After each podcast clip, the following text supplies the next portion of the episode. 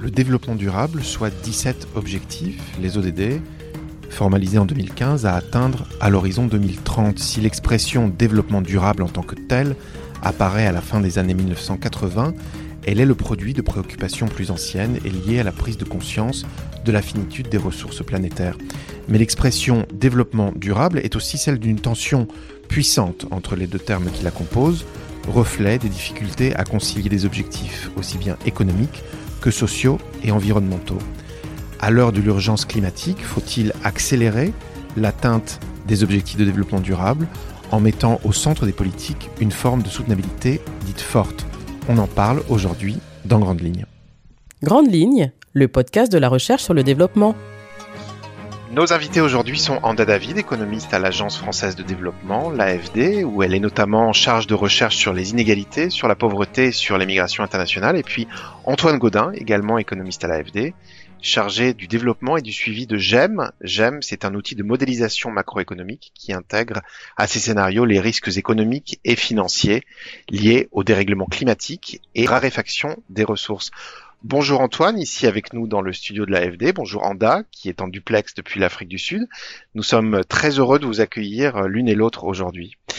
Euh, Antoine, Anda, dans, les débats académiques et, et politiques euh, qui, euh, qui ont lieu autour de, des trajectoires de développement durable, est-ce que, euh, ou plutôt comment s'opère la distinction entre différents types de soutenabilité, notamment entre ce qu'on peut appeler euh, la soutenabilité faible et euh, la soutenabilité forte qui fait l'objet de, de vos travaux.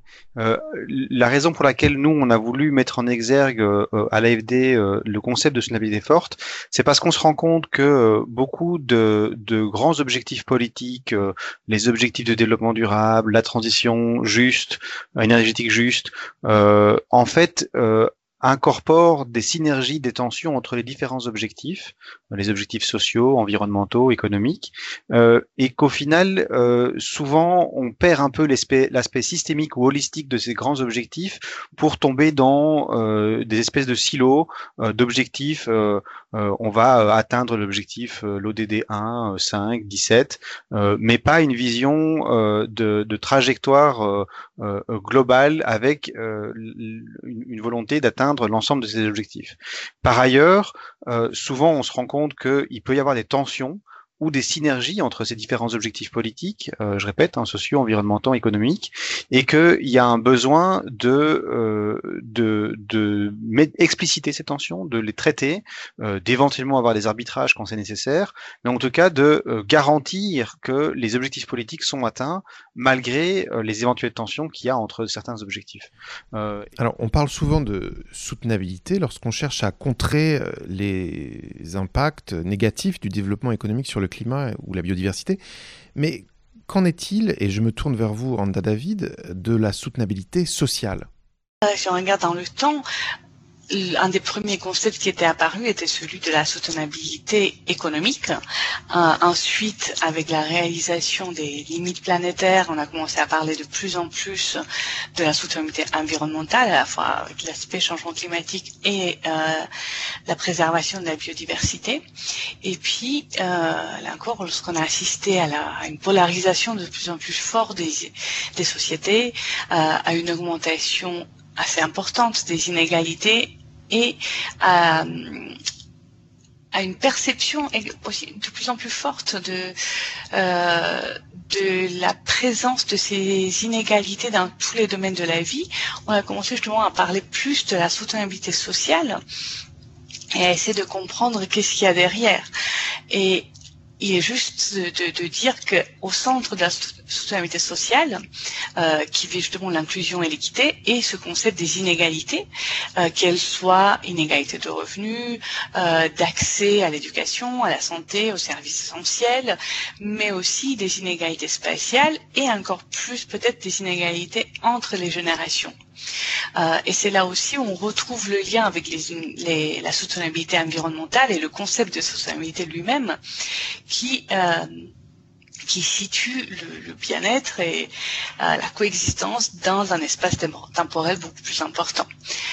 Mais est-ce que avec cette plus grande prise en compte des aspects climatiques ou sociaux, la question de la soutenabilité économique Est-ce qu'elle est, véritablement reléguée au, second plan, Antoine Godin pour l'instant, c'est malgré tout une certaine prépondérance de la soutenabilité économique sur les autres formes de soutenabilité. Donc on a une, prime à euh, garantir la stabilité macro-financière d'un pays, euh, à garantir euh, la création de valeurs économiques par rapport à la création, à la stabilité ou la soutenabilité environnementale et donc la préservation des écosystèmes ou ou, ou, des, ou, ne pas dépasser les limites planétaires. ça, c'est vrai que c'est c'est une émergence.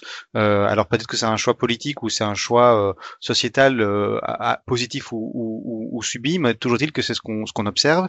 Et on observe aussi une, forme de, domination euh, euh, économique, euh, en tout cas de, la sphère économique, sur d'autres objectifs sociétaux qui peuvent être environnementaux ou sociaux. et donc c'est vrai que là, il y a un besoin de faire émerger des, des outils qui permettent de, de, de redonner une force euh, ou en tout cas une place plus prépondérante euh, aux aspects sociaux et environnementaux dans le pilotage des politiques publiques euh, et, et, de, et de redescendre un petit peu la, la, le, le, rôle économique et de, et de le mettre à, à un même niveau que, que, que les objectifs environnementaux et sociaux. Alors parlons outils justement. D'un point de vue méthodologique, qu'est-ce que, euh, quels sont les outils à disposition euh, dans, dans, une approche qui vise à, à mieux comprendre euh, notamment euh, les impacts des inégalités sur les trajectoires de, de, développement, entre autres, entre autres questions. Quels sont, qu'est-ce qui est à disposition des chercheurs qui s'intéressent à ces questions? Peut-être que je vais commencer là-dessus, puisqu'un des outils que nous avions développé euh, est justement le diagnostic des inégalités multidimensionnelles, qui représente une base de départ pour justement commencer à mettre les inégalités sous toutes leurs formes au centre des débats euh, dans des sociétés, mais aussi euh, au centre des politiques publiques.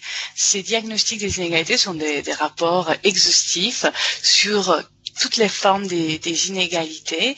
Euh, on a des sections sur les inégalités euh, de revenus et de consommation, les inégalités sur le marché du travail, les inégalités en termes d'éducation, etc. On a également euh, toujours une section sur les inégalités de genre, puisque le, genre, par exemple, euh, est une des dimensions où, où on retrouve une intersection des différentes inégalités. Et puis on regarde également les inégalités sur un horizon temporel de au moins 10 à 15 ans, et puis à plusieurs échelles géographiques.